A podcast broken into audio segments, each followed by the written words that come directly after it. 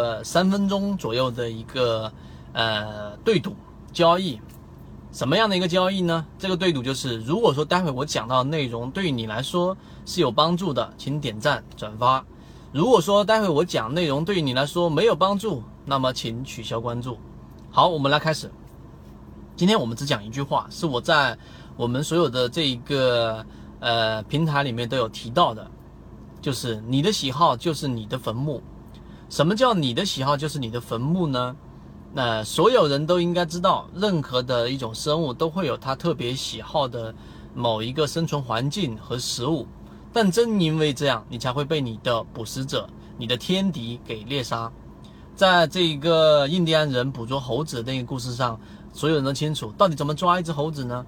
就是一个猴子，我们在拿要抓它之前，做一个笼，一个笼子，一个竹篓，一个竹篓里面我们掏空，在竹篓里面放一个苹果。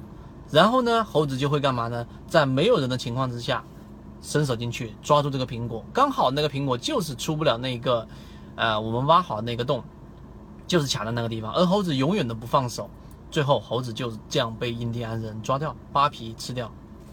所以，为什么我们在强调你的喜好就是你的坟墓这一句话的原因，是在于，如果说你是一个交易者，你喜欢价值分析，你一定会排斥技术分析。你喜欢技术分析，你一定会排斥价值分析。不论你是哪一种学派，最终你都会有一个排斥的对象。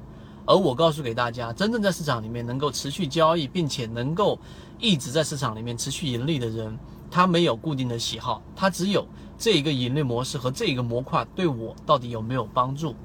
在《穷查理宝典》里面，我们就有讲过啊，查理芒格大家都应该很清楚，是巴菲特。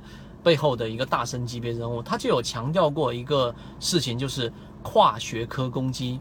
你要对不同的学科都有一个基础规律的了解，然后把它整合到你的交易里面。然后呢，他还有制定出一个具有二十五项，我后面会给大家去讲到的这种人类误判清单。啊，人类误判清单就是一种心理学上的一个清单。每一次他作为交易之前做某一个项目的交易决策之前，他都会拿这个清单过滤一遍。你说他有喜好吗？他并没有喜好，他只会把所有认为有效的盈利模式的模块加到自己的这一个操作系统里面。你说他没有喜好吗？他实际上呢，他只会对有效的这一种模块把它添加进来。他没有是因为喜欢它。排斥它而给它做任何的区分，这实际上呢就是交易系统里面你的喜好就是你坟墓这一句话的真正理解。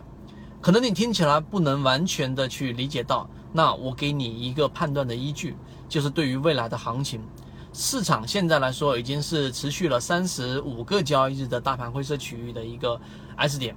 那么我们给出一个判断，就是在未来的时间里面，流动资金连续三天翻红，市场就会启动一波。所以今天花三分多钟上来，就是为了让大家知道，你的喜好就是你的坟墓。这句话是我们啊座右铭，长期要说到的。你不要去啊给自己的操作系统或交易系统做一个固定不可扩张的框架，然后因为你的喜好，因为你的偏执，才是会造成你现在的亏损。